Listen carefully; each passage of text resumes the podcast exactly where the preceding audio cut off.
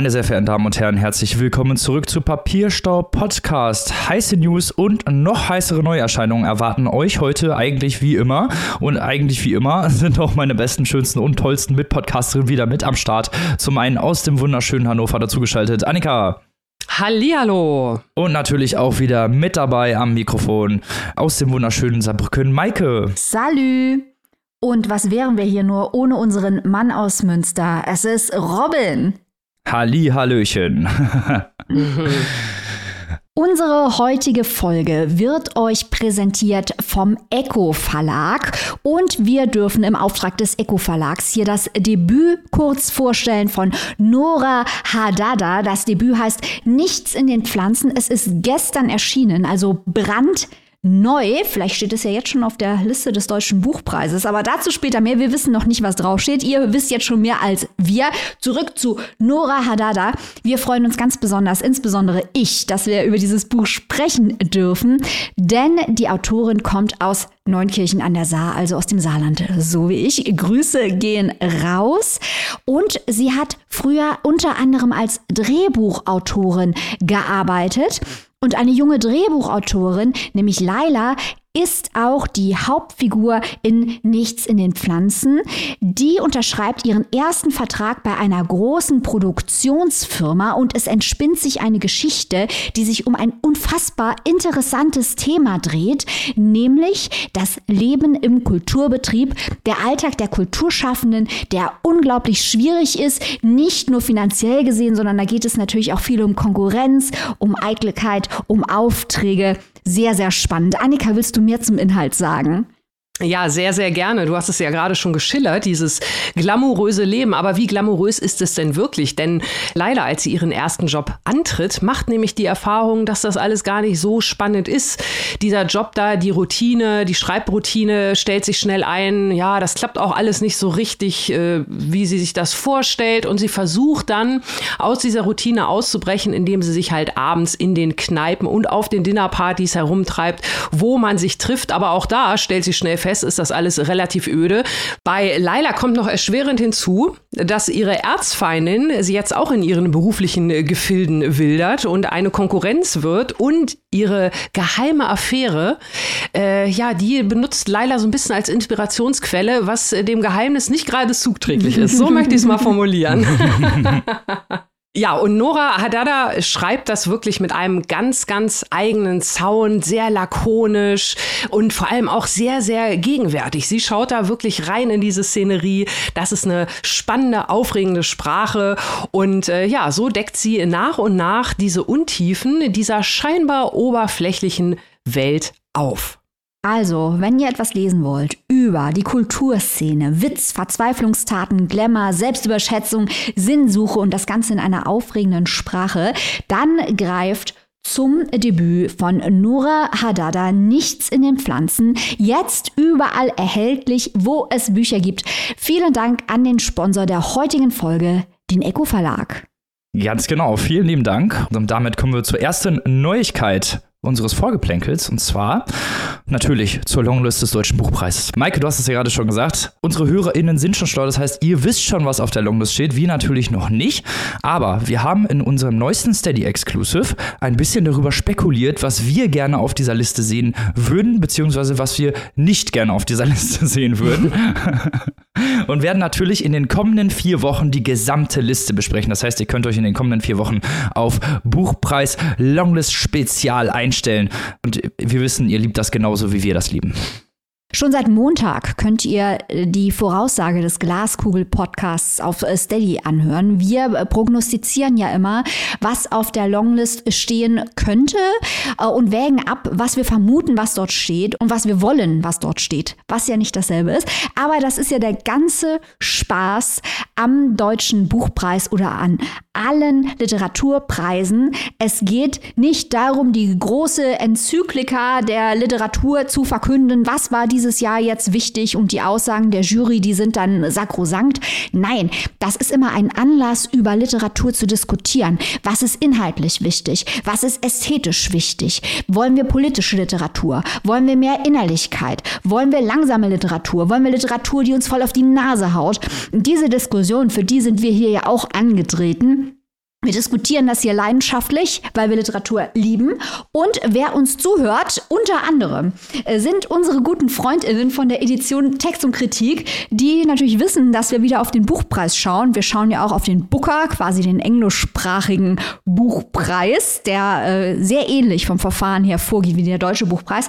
Und entsprechend haben uns die Freunde von Edition Text und Kritik in weiser Voraussicht, dass wir natürlich theoretischen Background schätzen, hier ein Heftchen zukommen lassen brandneu, Salz und Wachs, Literaturförderung und die Kunst der Vielfalt, herausgegeben von der Stiftung Preußische Seehandlung. Das ist ein ganzes Heftchen, das uns jetzt beim Buchpreis hier auch begleiten wird.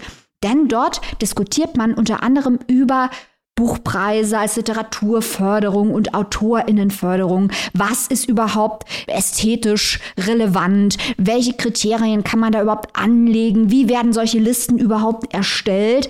Also sehr, sehr interessant. Da wird ausgepackt von Reckwitz und der Gesellschaft der Singularitäten bis zu Adorno mit der Kulturindustrie, bis zu Moritz Bastler. Das haben wir euch ja schon vor Wochen angekündigt, dass wir den Band Populärer Realismus von Bastler, dass wir den äh, dieses Jahr im Buchpreis stark bemühen werden, weil Bastler ja den Mitkalt kritisiert, also sagt, Autorenidentitäten und auch eine gewisse politische Haltung überstrahlt teilweise ästhetische Ansprüche. Das alles werden wir bei der Liste untersuchen. Leute, ich freue mich schon.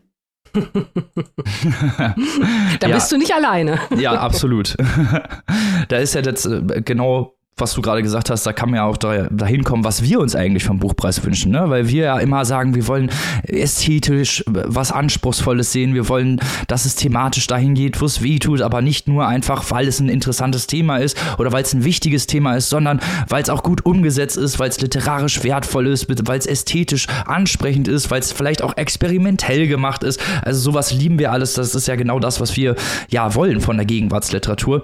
Aber was wir halt auch in dem Artikel von Gunther Nickel Voraussetzungen und Bedingungen staatlicher Literaturförderung in einer demokratischen Gesellschaft gesehen haben, dass sich auch eben in den letzten Jahren, in den letzten paar Jahrzehnten auch diese, diese, diese Schubladendenken von Literatur geändert hat. Was ist Essay, was ist Sachbuch, was ist Roman, dass diese Kategorien mittlerweile auch sehr stark verschmelzen und man teilweise ästhetisch äh, oder konzeptionell gar nicht mehr sagen kann, in welche Schublade sie sich stecken lassen. Und da sind wir wieder am Bastler dran, der ja eben auch sagt, dass diese autofiktional, dass ein autofiktionaler Charakter, eine vermeintliche Authentizität, eine Wichtigkeit erlangt, die diesem Kriterium vielleicht gar nicht zusteht. Also wir werden spannende, spannende Diskussionen führen über die Longlist des Deutschen Buchpreises. Jetzt schon auf Steady im Voraussagencharakter. Ab nächste Woche hier jede Woche Buchpreis. Wir lesen die ganze Longlist, weil wir Masochisten sind. Nein, weil wir wollen, da, wir wollen euch die Liste näher bringen. Deswegen machen wir das. Ach so, okay, alles klar. Maika also. Dann kommen wir zu einer weiteren kleinen spannenden Neuigkeit und auch einer kleinen Kontroverse, die wir hier aufmachen. Denn vor kurzem wurde bekannt, dass auf der Frankfurter Buchmesse 2025 die Philippinen der Ehrengast sein werden. Was natürlich schon mal eine gute Sache ist, weil Philippinen, ich kenne jetzt nicht so viele philippinische Literatur. und Natürlich will man gerne was kennenlernen und diese Veranstaltung ist natürlich super dafür, um auch mehr ja, philippinische Literatur kennenzulernen. Aber man muss auch sagen, dass äh, die Philippinen bis in die 80er hinein eine Diktatur war und dass der Sohn des letzten Diktators auch momentan der Machthaber ist und es auch ja, sehr viele Menschenrechtsverletzungen in den Philippinen gibt. Und wir waren ja vor ein paar Jahren selber auf der Buchmesse und haben kritisiert, dass China dort einen Stand hatte und sehr, sehr viel Propagandaliteratur dort ausstand. Deswegen wissen wir nicht genau, wie wir diese Neuigkeit aufnehmen sollen. Ja, wir werden, wir werden das mal beobachten, äh, wie sich das dort entwickelt, weil es ist natürlich so, wenn man auch auf diese politischen Indizes schaut, gerade Pressefreiheit äh, ist natürlich auch sehr, sehr schlecht bestellt. Die Philippinen rangieren da auf Platz 147 von 180. Und äh, ja, dann ist natürlich die Frage, wie frei kann so ein Land sein, wie frei kann die Literatur sein. Das ist schon zumindest bedenklich. Und Robin, du hast ja gerade gesagt, schon geschichtliches äh, vom Diktator zum Sohn und die Zeit dazwischen mit Duterte Lynchjustiz und diese ganzen äh, Drogenrazzien mit wirklich, da wurde ja schneller geschossen, als man Hallo sagen konnte. Äh, die Bilder haben wir alle noch vor Augen. Also das ist auch nicht wirklich schön und ja, zumindest bedenklich, so eine Entscheidung. Fragwürdig. Ich glaube, es wird am Ende darauf ankommen, wie das in Frankfurt gespielt wird. Was, glaube ich, ein mhm. großes diplomatisches Geschick verlangt. Denn auch hier sind wir wieder beim Marktgedanken im Literaturbetrieb. Die Buchmesse ist zwar mittlerweile hauptsächlich eine Publikumsmesse, da kommen unglaublich viele Leute, die sich einfach nur für Bücher interessieren, aber es geht ja auch um Rechtevertrieb. Das ist ja zentral wahrscheinlich für die meisten philippinischen Verlage, Übersetzungsrechte zu verkaufen, die AutorInnen dort publizieren zu können. Und da muss die Frankfurter Buchmesse und der Börsenverein, die müssen halt sehr, sehr sensibel sein, da sich die Waage zu halten und sich zu überlegen, mit wem sie in den Philippinen kooperieren und wie sie kooperieren, um den entsprechenden kritischen Abstand dann doch noch zu halten. Also das ist ähm, mhm. gar nicht so einfach und ich bin sehr gespannt, wie das die Frankfurter Buchmesse 2025 äh, leisten will. Also möglich ist es, aber einfach ist es nicht. Das stimmt. Wir werden auf jeden Fall ein Auge drauf haben.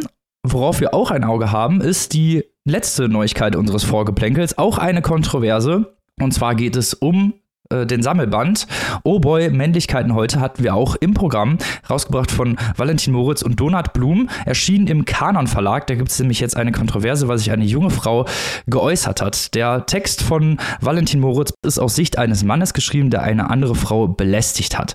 Jetzt hat sich eine junge Frau gemeldet und gesagt, dass sie Gegenstand dieses Textes ist und da sind noch mehrere Sachen herausgekommen und zwar hat sich der Kanon Verlag vorher mit dieser Frau und Valentin Moritz getroffen und sie haben versucht, eben die Frau davon überzeug zu überzeugen, dass sie diese Geschichte in dem Band veröffentlichen dürfen. Die Frau hat Nein gesagt. Explizit hat sie Nein gesagt. Trotzdem wurde dieser Text veröffentlicht und Valentin Moritz hat sich mit einer eher, ja, nennen wir es mal, mit einem etwas unaufgeregten Statement gemeldet und gesagt, dass er zukünftig seinen Text zurückziehen möchte, dass er keine Auftritte mehr geben möchte, aber so wirklich entschuldigt hat er sich nicht und das ist halt schon wirklich sehr, sehr problematisch. Ja, also ähm, ich denke auch, äh, das ist wirklich eine Geschichte, das ist Ausschlachten von, vom Unglück anderer Menschen. Und gerade wenn man diese Art der Belästigung thematisieren will, auch mal aus Täterperspektive zum literarischen Wert des Textes, hört noch mal in die Folge rein. Robin und Maike haben es da ja ganz gut seziert. Spoiler-Alarm, ähm, er war nicht hoch, der literarische Wert. genau, aber da, darum, also das davon, davon mal fernab. Aber wenn man gerade so eine, so eine Thematik Thematik aufbrechen will, im Sinne von, äh, lasst uns darüber reden und das dann auf dem Rücken eines Opfers, äh, das explizit darum gebeten hat, dies nicht zu tun. Also das ist schon, äh, ja, schon ziemlich eklig, muss ich sagen. Also da fällt mir nicht wirklich viel ein. Und äh, die Frau, die Betroffene, die hat also wirklich unter einem Posting des Verlages dort geschrieben, dass Valentin, der Mitherausgeber, ihr gegenüber halt übergriffig geworden ist. Und dies, das zitiere ich jetzt, dies thematisiert er in seiner Veröffentlichung im Buch Oh Boy. Ich habe ihm ausdrücklich nach dem Übergriff gesagt, dass ich nicht möchte, dass er seine gewaltvolle Aneignung meines Körpers als Gegenstand seines Textes im Buch verwendet. Und das finde ich absolut eindeutig. Da gibt es nichts misszuverstehen. Und dann hat man das gefälligst zu unterlassen. So. Ja, vor allem, es ist ja eine Wiederholung der Tat auf einer anderen Ebene. Also ja. indem er sich die Geschichte dann aneignet und die Hoheit über diese Geschichte gewinnt und Profit daraus schlägt. Also er spendet jetzt offenbar das Geld, aber ursprünglich wäre es ja so gewesen, dass er Profit daraus schlägt, diese Geschichte gegen den Willen des Opfers zu erzählen.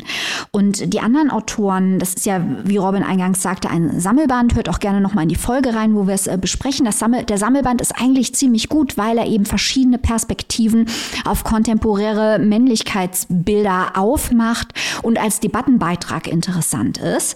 Ähm, aber die anderen Autoren äh, sind natürlich alles andere als glücklich, jetzt da sie erfahren haben, was sich da hinter den Kulissen mit Valentin Moritz Text abgespielt hat. Also äh, unser guter Freund Jerome C. Robinet, Grüße gehen nach Berlin, hat da auch Statements auf seiner Instagram-Seite und auch ein öffentliches Statement existiert, das von vielen anderen Beitragenden dieses Bandes unterzeichnet wurde.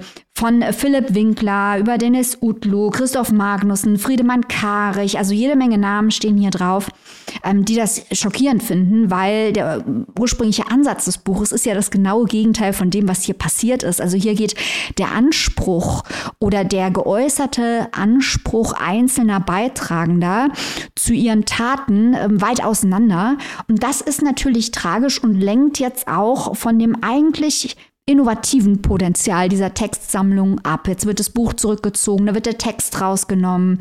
Das ist sehr ärgerlich und es tut mir auch leid für die mhm. anderen Autoren, äh, die da mit den besten Absichten reingegangen sind und ihre Texte beigesteuert haben. Ja, das ist wirklich schlimm. Also, weil wir auch das Buch vorgestellt haben, weil es halt eben so viele tolle Beiträge hat, ist sowas dann immer richtig kacke eigentlich, wenn das halt nachträglich solche Kontroversen gibt. Aber die Kontroverse ist natürlich vollkommen gerechtfertigt. So, wollen wir dann mal zum ersten Buch dieser Folge kommen? Ich kann es kaum erwarten, Robin. Ich bin Yippie. so ja, aufgepeitscht, ja. Maike darf nämlich anfangen und zwar mit einem Buch, auf das wir uns schon lange gefreut haben, denn der Autor ist ein Papierstau-zertifizierter Spitzentyp, den wir auch schon im Interview hatten und der hier gleich auch noch zu Wort kommen wird. Aber ich überlasse dir jetzt einfach mal das Feld. wir hatten eben schon Nora Hadada aus Neunkirchen, gut, die ist nach Berlin gezogen, aber trotzdem aus Neunkirchen.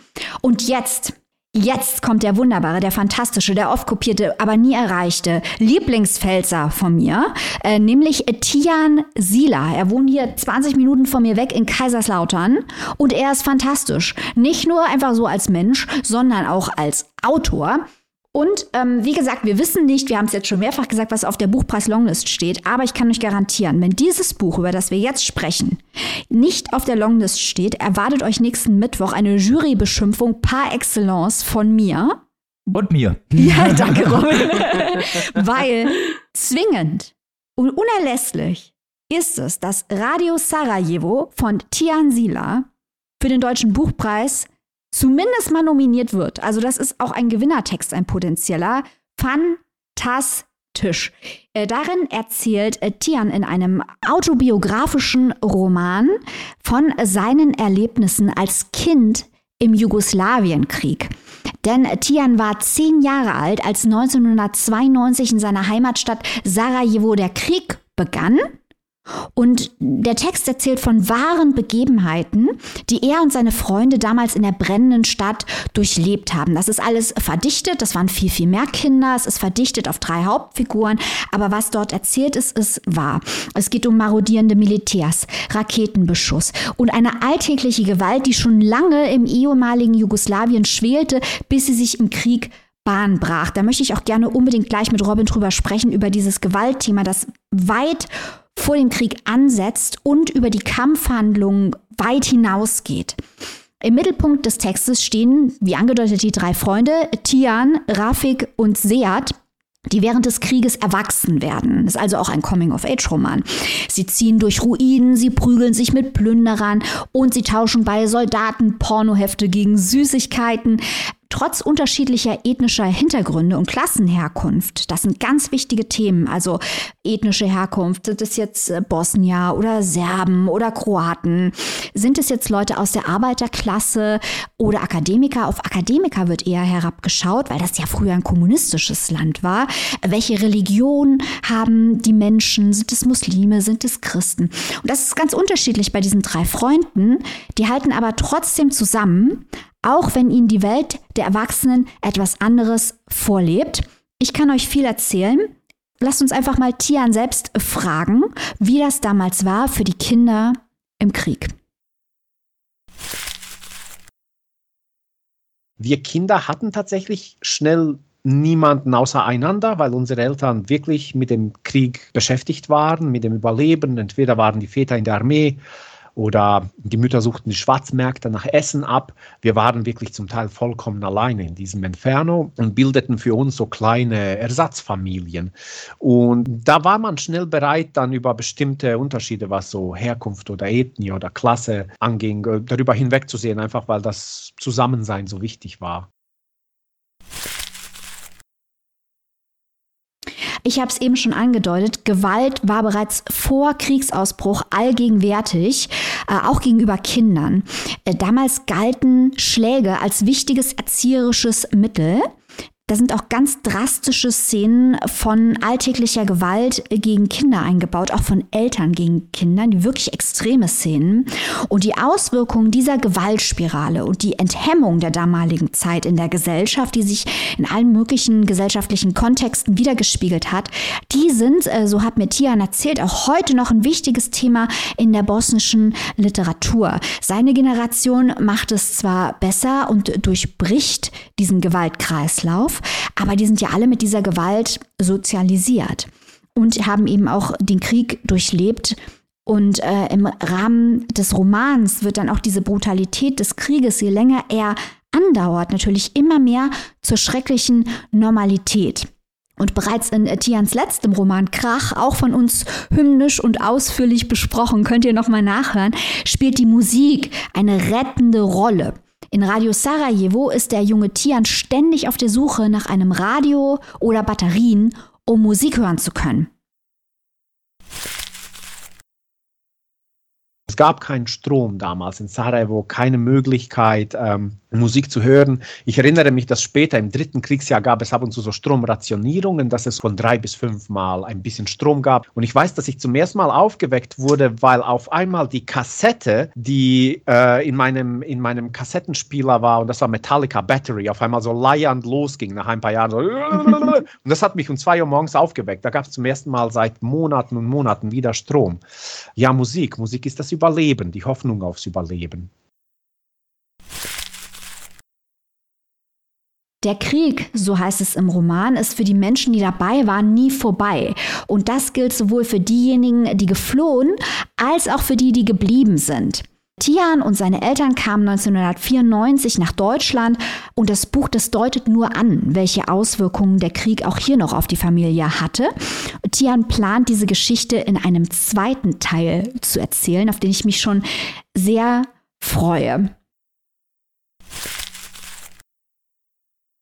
Wenn man Menschen kennt, die den Krieg überleben, egal ob als Soldaten oder als Zivilisten, in 99,9 Prozent der Fälle vernichtet der Krieg diese Menschen psychisch vollkommen. Diese Erfahrung, was es bedeutet, auf einmal zu erkennen, welche mörderische Energie in Menschen steckt, welcher Blutdurst da ist, wie weit Menschen bereit sind zu gehen, wenn es darum geht, einander zu töten, irgendwie kann man da, danach nicht mehr so ohne weiteres gut mit diesem Wissen leben. Also ich selbst kann auch nur damit leben, indem ich es verdränge.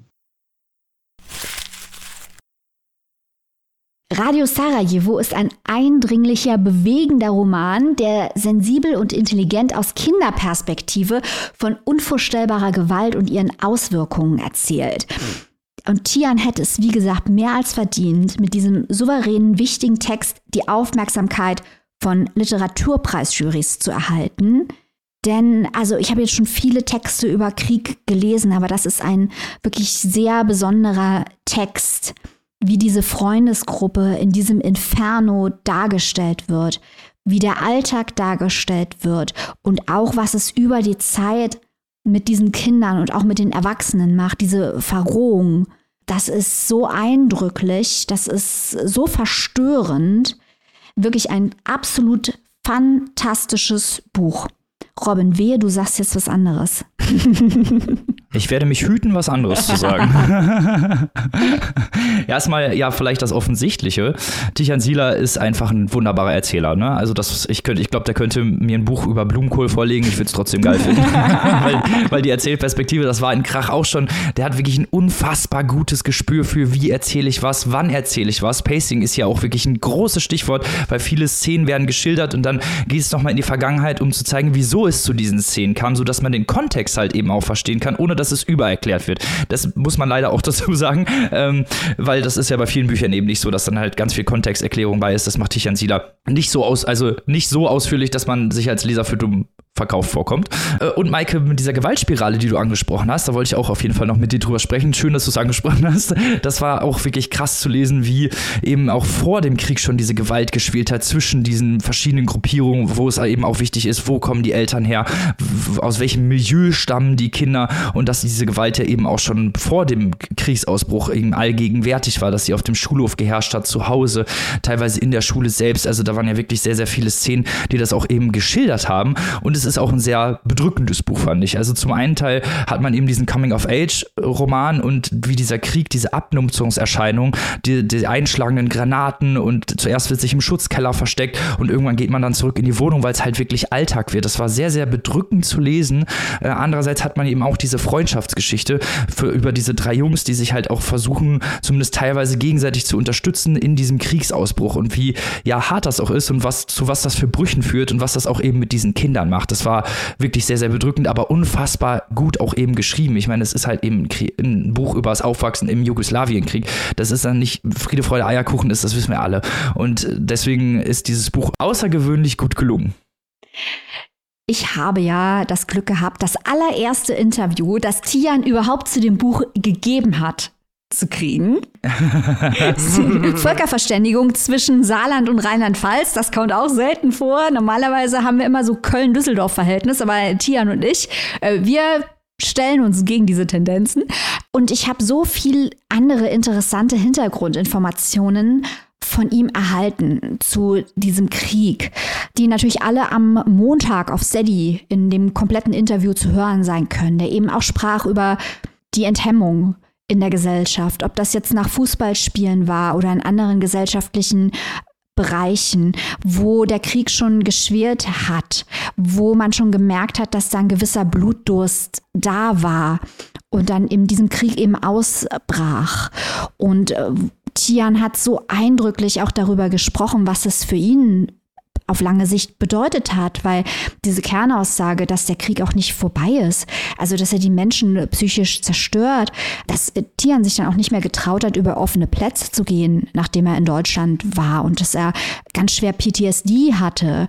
Das sind Geschichten, wie du sagst, Robin, ähm, Tian hat das Talent, diese Dinge auch so zu erzählen, dass man sie sehr, sehr gut nachvollziehen. Ich will nicht sagen nachfühlen. Das wäre, also ich weiß nicht, ob man sich überhaupt eine Vorstellung, egal was jemand schreibt, eine Vorstellung von dieser dieser Gewalt machen kann, dieser Enthemmung, äh, von diesem Hass, von diesem Völkermord. Aber man kriegt eine Idee davon. Man kann dem nachspüren, wie es gewesen sein muss. Man sieht es bildlich vor sich, diese Kinder in den brennenden Städten, die zu Soldaten hingehen, um Batterien zu kriegen und Radio hören zu können.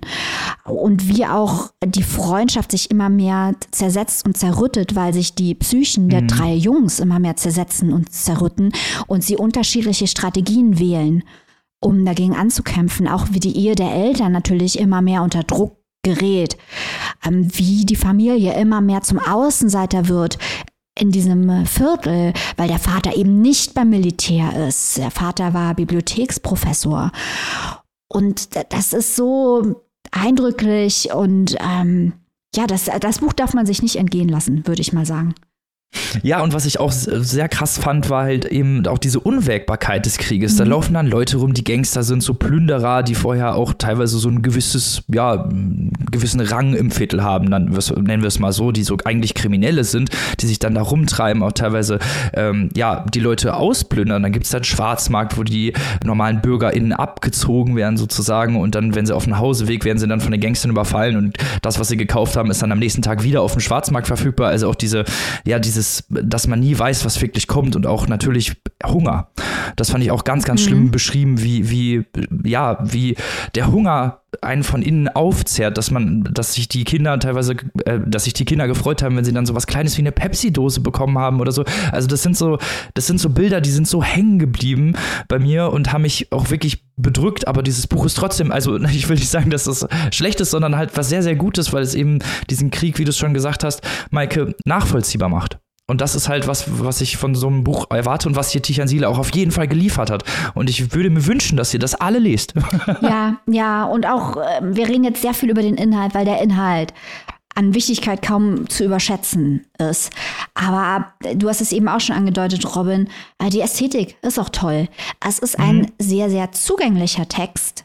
Aber es ist kein einfacher Text, kein einfach strukturierter Text, weil diese Szenen, wie du es auch gerade nochmal gesagt hast, so eindrücklich sind, so bildlich einem vor den Augen stehen, weil teilweise auch wieder, das liebe ich ja bei Tian Sila, das hat dabei Krach noch stärker gemacht, mit Sprachen arbeitet im Sinne von, mhm. wir erfahren etwas äh, darüber, wie es im Bosnischen ausgedrückt würde, wie es im Deutschen ausgedrückt würde, ähm, was ja auch immer eine Sprache als Reflexion von Denken ist. In Krach hatten wir noch pfälzischen Dialekt und so. Ich liebe das, wenn Tian Sila mit diesen sprachlichen Unterschieden auch spielt oder sie einsetzt, um unterschiedliche Wahrnehmungs- und Beschreibungswelten aufzumachen oder wie er die Personen, die vorkommen, auch mit ganz wenig Attributen sehr schnell plastisch werden lässt, von den Blauhelmsoldaten über die Verbrecher bis hin zu diesen Freunden. Das hm. äh, funktioniert also in seiner Zugänglichkeit trotzdem ästhetisch so stark zu sein und auch diese, dieses Inferno in einer so großen Klarheit zu beschreiben. Das ist schon eine große Meisterschaft, die Tian Silai mhm. hier zeigt. Und ich kann mich denen nur anschließen. Das hier ist äh, eins der absoluten Highlights in diesem Lesejahr. Und es wird Zeit, dass Tian Sila mal ein paar Literaturpreise gewinnt, ganz einfach, äh, weil er es äh, verdient hat. Also, liebe Leute da draußen, nicht einfach nur ähm, Leute, die in Preisjury sitzen, Preise geben an Leuten, mit denen man auf Instagram befreundet ist oder mit denen man in Berlin beim Stehempfang gerne mal zwei Bier trinkt. Gebt doch einfach mal einen Literaturpreis nach Kaiserslautern, weil es Tian Sila verdient hat. Hot Take. Ganz genau. Da kann ich nur beipflichten und dich natürlich jetzt fragen, wo und für wie viel kann man sich diesen Roman denn zulegen, liebe Maike? Radio Sarajevo von Tian Sila ist erschienen bei unseren guten Freunden von Hansa Berlin. In der gebundenen Ausgabe kostet es 22 Euronen und in der keimfreien E-Book-Edition 16,99. Sehr, sehr schön.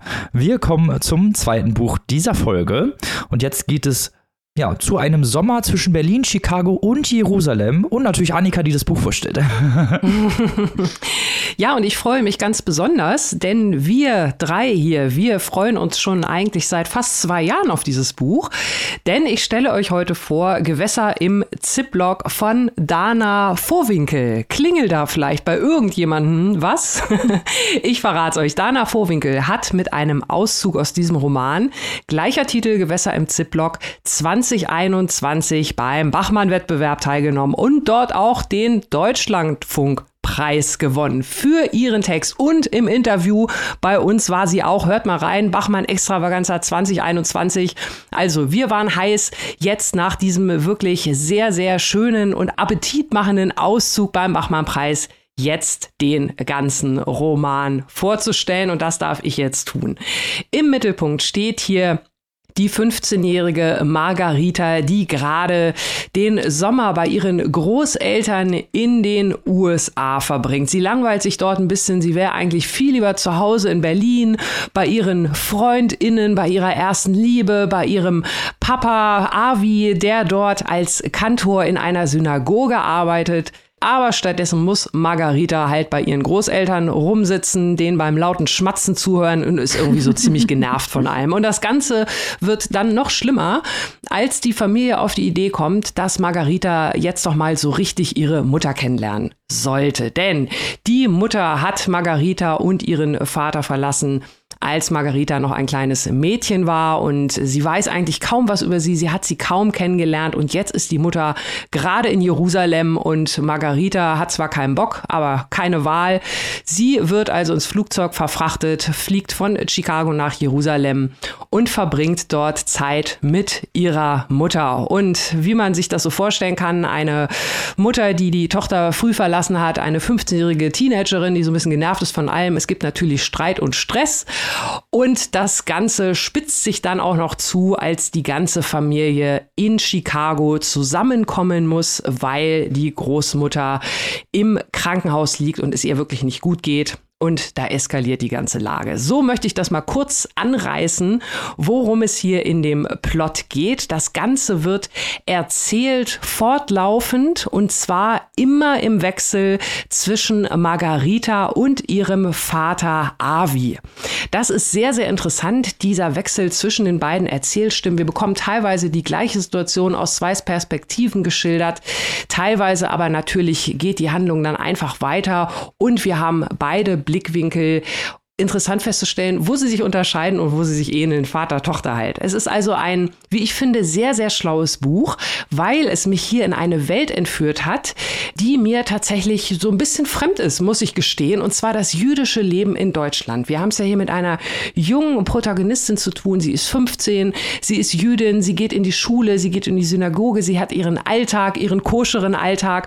Das wird alles beschrieben. Das finde ich sehr, sehr spannend.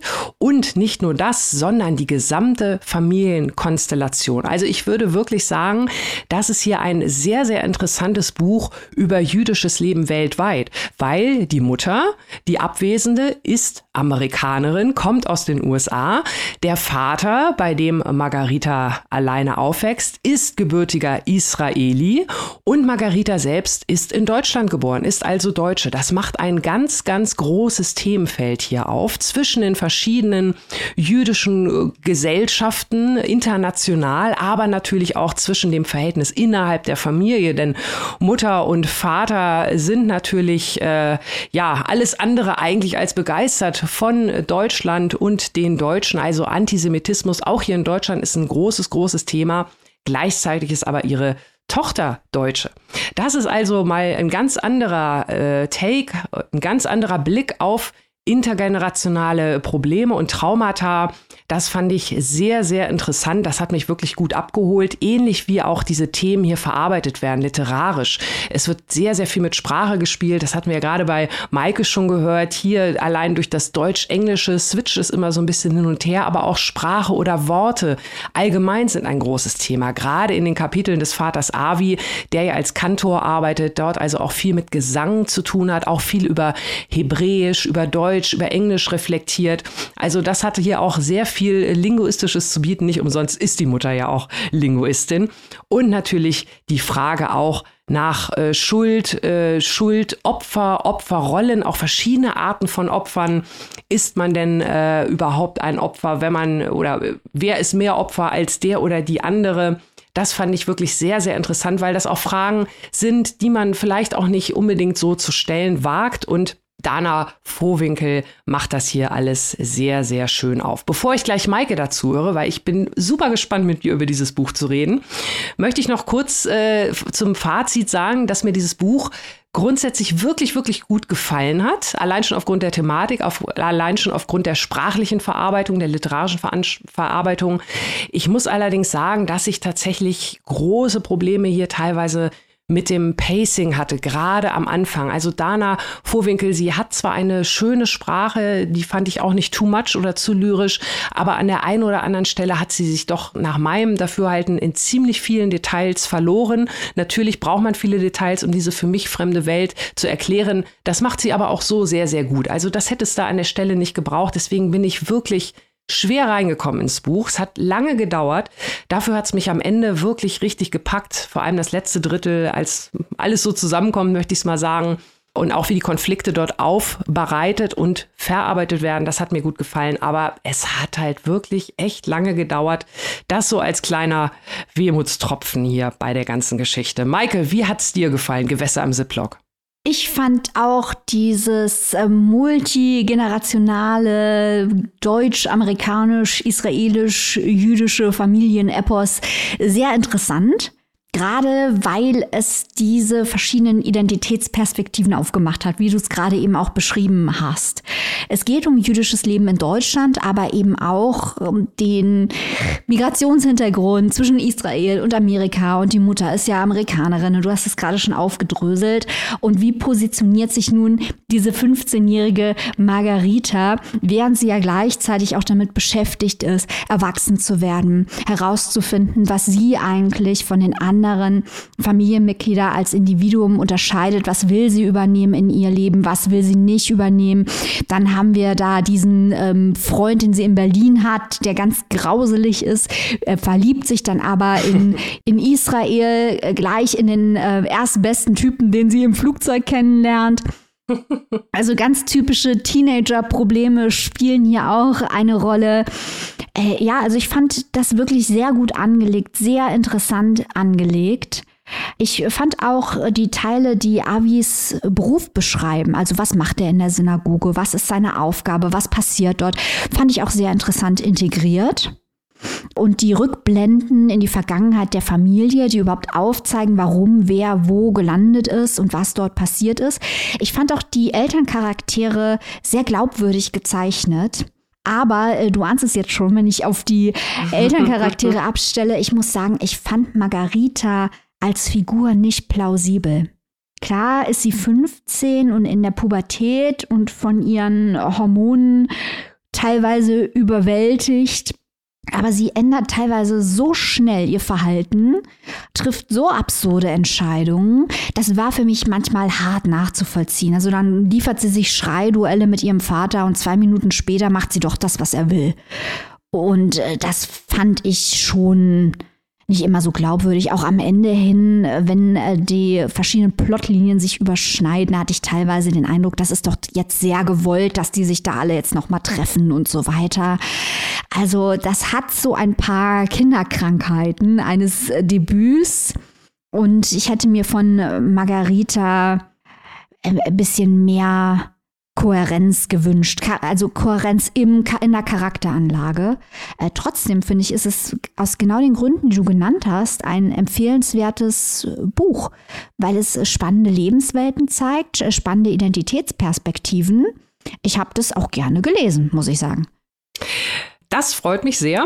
Ähm, ich würde vielleicht gerne noch einen äh, Aspekt kurz mal äh, anmerken, der vielleicht auch noch mal so ein bisschen zeigt, wie schlau dieses Buch auch strukturiert ist. Also was mir auch so ganz gut gefallen hat. Maike, du hast es ja gerade angesprochen hier, die Teenagerliebe, ähm, das Coming of Age und gewissermaßen wird das ja auch parallel geführt mit dem Coming of Age von ihrem Vater, ja. wenn man so möchte, weil der bereitet sich ja darauf vor, wie wird es sein. Er hat sich jetzt jahrelang allein um das Kind gekümmert. Margarita, sie ist jetzt 15, kurz vor ihrem 16. Geburtstag. Ne? Also da ist auch irgendwie absehbar, dass sie irgendwann flügge wird und das Nest verlässt, wie es so schön heißt. Und da bereitet er sich ja auch schon so ein bisschen innerlich drauf vor. Und es, er versucht ja auch so ein bisschen seine Fühler auszustrecken. Äh, ne? Wer kann mir dann Gesellschaft leisten, wenn die Tochter dann vielleicht zum Studieren woanders hinzieht oder ähnliches. Also das fand ich auch ganz spannend. Das kann man so ein bisschen so lesen, als wenn da beide auch so, so Stichwort enttäuschte Liebe und so, da versucht der Vater ja auch irgendwie wieder so ein bisschen anzudocken.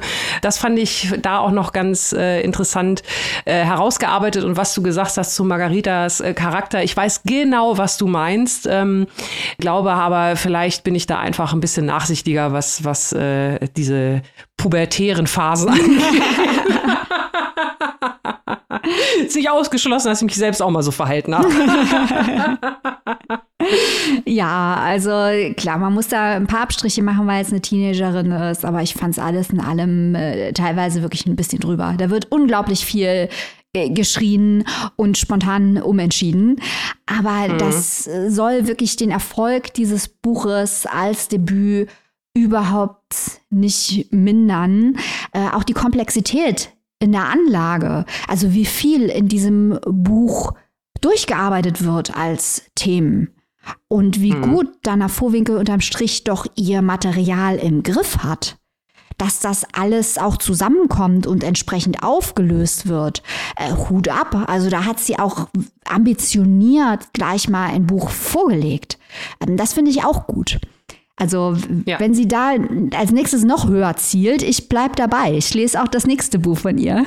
Auf jeden Fall, auf jeden Fall, ich auch. Und ich finde, ihr solltet das auch tun. Und deswegen, das hatte ich ja in der Kritik gesagt, wenn ihr am Anfang so ein bisschen vielleicht nach äh, ja, 50 Seiten denkt, hm, hm, hm, bleibt dran, es lohnt sich auf jeden Fall. Tolle Eindrücke und äh, Maike, das genau so habe ich das, äh, hätte ich das nicht schöner ausdrücken können. Man merkt wirklich, wie sie ihr Material im Griff hat. Also das äh, ist wirklich, ich habe die ganze Zeit nach dem richtigen Wort gesucht, aber genau so ist es.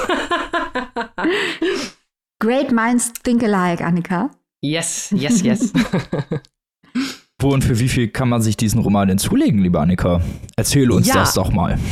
Das mache ich sehr gerne, lieber Robin. Gewässer im Ziplock von Dana Vohwinkel ist erschienen bei unseren guten Freundinnen im Surkamp Verlag. Grüße gehen raus und erhältlich im Hardcover für 23 Euro und im E-Book für 19,99. Sehr, sehr schön. Damit kommen wir zum letzten Buch dieser Folge. Ich darf es vorstellen und ich habe mich auch schon sehr auf dieses Buch gefreut, denn es geht um digitale Realitäten. Yes!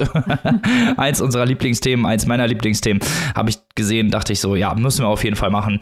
Und deswegen ist es jetzt hier. Zeiten der Langeweile von Jennifer Becker. Ein Debütroman über den Ausstieg aus den sozialen Medien und auch aus dem Internet.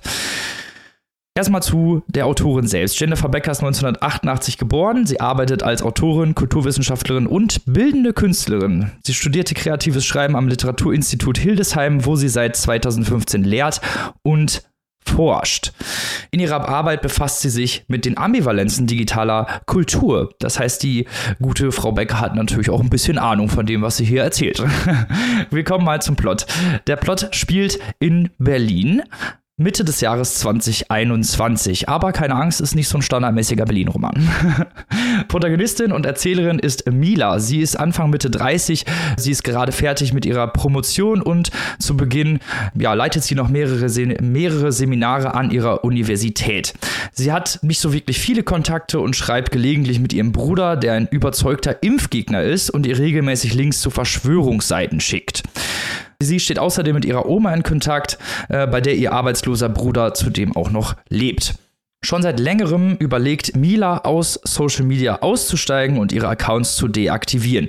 Für ihr Verhältnis verbringt sie zu viel Zeit dort und hat immer wieder das Gefühl, süchtig danach zu werden.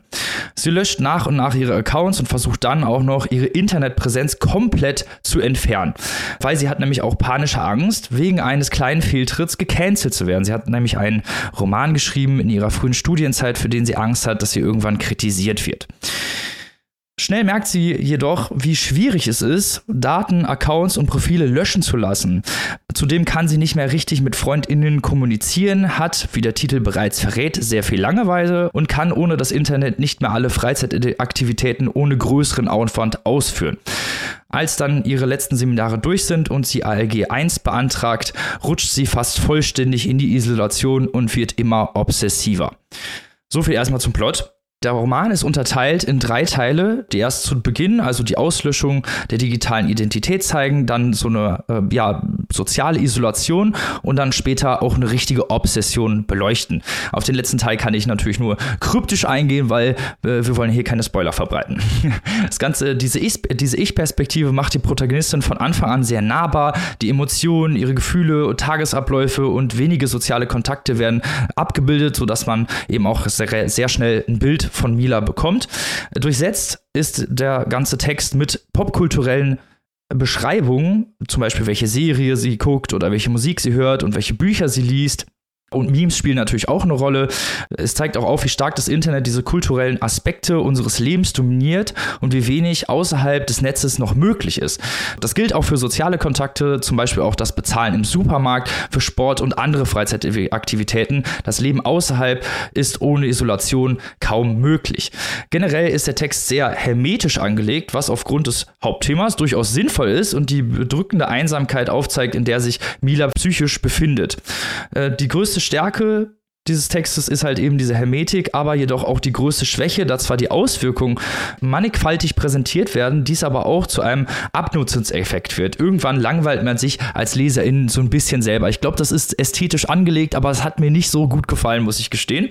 Die Obsession, sich dem Internet gänzlich zu erziehen und auch zukünftig keine Präsenz dort zu haben oder irgendwie dort aufzutauchen, führen zu grotesken und recht humoristischen Situationen, die der schweren, drückenden Thematik eine gewisse Leichtigkeit verleihen. Das hat mir tatsächlich sehr gut gefallen gefallen. Insgesamt mochte ich auch, wie gesagt, diese ganzen popkulturellen Anspielungen immer mal wieder, während sie eben versucht, sich aus dem Internet zu löschen, kommen ihr Gedanken, wie es früher war mit dem Internet und was sie jetzt eigentlich gemacht hätte, fast ein bisschen wie so ein Süchtiger, der so, ja, eigentlich an seine Drogenzeit zurückdenkt, wenn er irgendwelche Alltagssachen ähm, erledigt und das fand ich tatsächlich sehr, sehr schlau gemacht. Insgesamt ist der Text auch sehr, sehr witzig angelegt. Also es ist ein recht humoristischer Text, äh, später wieder ein bisschen ernst, aber ähm, ich fand äh, das recht locker gemacht für diese Thematik und eben auch durch diese Verarbeitung, weil man äh, eben durch diesen Roman nicht nur lernt, wie man sich auslöscht, sondern vor allem auch, wie stark das Internet halt unser gesamtes Alltagsleben dominiert und dass eigentlich ein Ausstieg fast wie aus dem sozialen Leben kaum noch möglich ist. Das fand ich sehr, sehr gut umgesetzt. Ich habe es aber ja nicht alleine gelesen. Annika, was sagst du?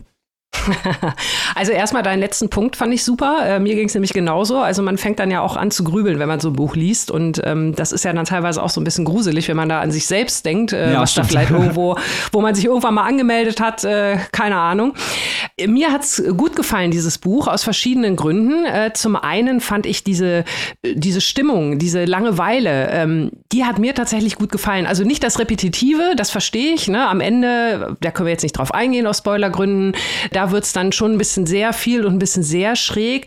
Aber diese grundsätzliche Grundstimmung hat mir gefallen, vor allem so am Anfang, wo sie immer mehr so abgleitet in ihre, ja, es ist ja schon fast wie so eine, wie so eine Selbstabschottung, mhm. weil, und das ist ja das große Problem, das fand ich ja so spannend, das ist die fehlende Simultanität. Also sie hat ja, sie gesteht sich ja selbst irgendwie immer so ein kleines Zeitfenster, wo sie mal irgendwie ihre E-Mails checkt oder, oder mal so eine Messenger-Desk Desktop-App, also so ein bisschen erreichbar ist sie ja noch durchaus.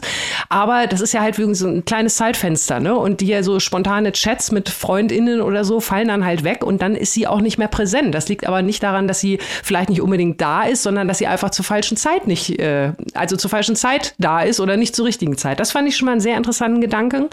Und diese grundsätzliche Langeweile-Stimmung hat mich erinnert und äh, im positiven Sinne meine ich an Otessa Moschfegs äh, Mein Jahr der Ruhe und Entspannung. Mhm. Ähm, da geht's ist zwar natürlich die Grundannahme eine andere, aber dieses schrittweise zurückziehen und dieses schrittweise immer mehr verwahrlosen, ohne dass man sich dabei jetzt unbedingt schlecht fühlt, äh, diesen Vibe hatte ich da auch bekommen und das hat mir schon ganz gut gefallen. Was mir auch noch gut gefallen hat, ist, wie viel dieses Buch über Digitalisierung und unsere digitale Gesellschaft aussagt und das anhand einer Protagonistin, die ja eigentlich genau das Gegenteil will.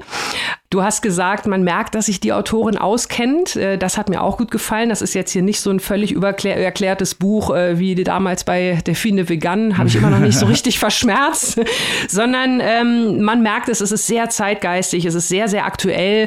Es gab eine Diskussion, die hat mich an das erinnert, was wir heute im Vorgeplänkel hatten, die Debatte um diesen nicht freigegebenen Beitrag von Oh Boy. Genau solche Fragen werden hier im Buch auch diskutiert. Wie ist das überhaupt mit Leuten, also natürlich in etwas kleinerem Rahmen, aber mit Leuten, die zu zufällig, über die ich eine Geschichte erzähle, die ich getroffen habe, die ich auf dem Foto habe, also Persönlichkeitsrechte, Urheberrechte.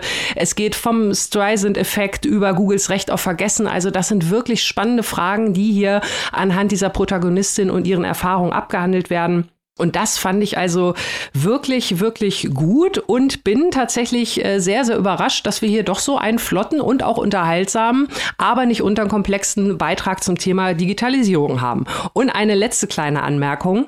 Ich weiß nicht, ob das, äh, das ist jetzt so mein Hot Take. Äh, dieser Bruder, hast du ja auch schön geschildert, dieser Insel, äh, mit leichten Inseltendenzen, Querdenker, Impfgegner, also ne, man hat so ein Bild vor Augen und der verbringt ja irgendwie sein ganzes Leben mehr oder weniger vorm Rechner, äh, so Jeffrey Dahmer-Style bei der Großmutter eingezogen, also wirklich ganz, ganz gruselig, wie man sich das vorstellt. Und sie macht ja das komplette Gegenteil. Sie zieht sich aus diesen ganzen Netzwerken zurück und wird aber irgendwie ähnlich paranoid wie der Bruder.